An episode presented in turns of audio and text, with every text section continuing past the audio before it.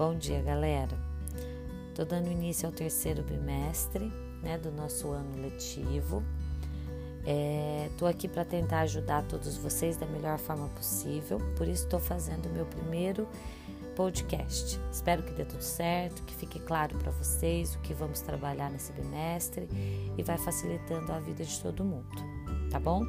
Essa é a aula de tecnologia do dia 7 do 8 e eu vou falar um pouquinho sobre o storyboard, né? Vou explicar como funciona e como nós vamos criar o nosso.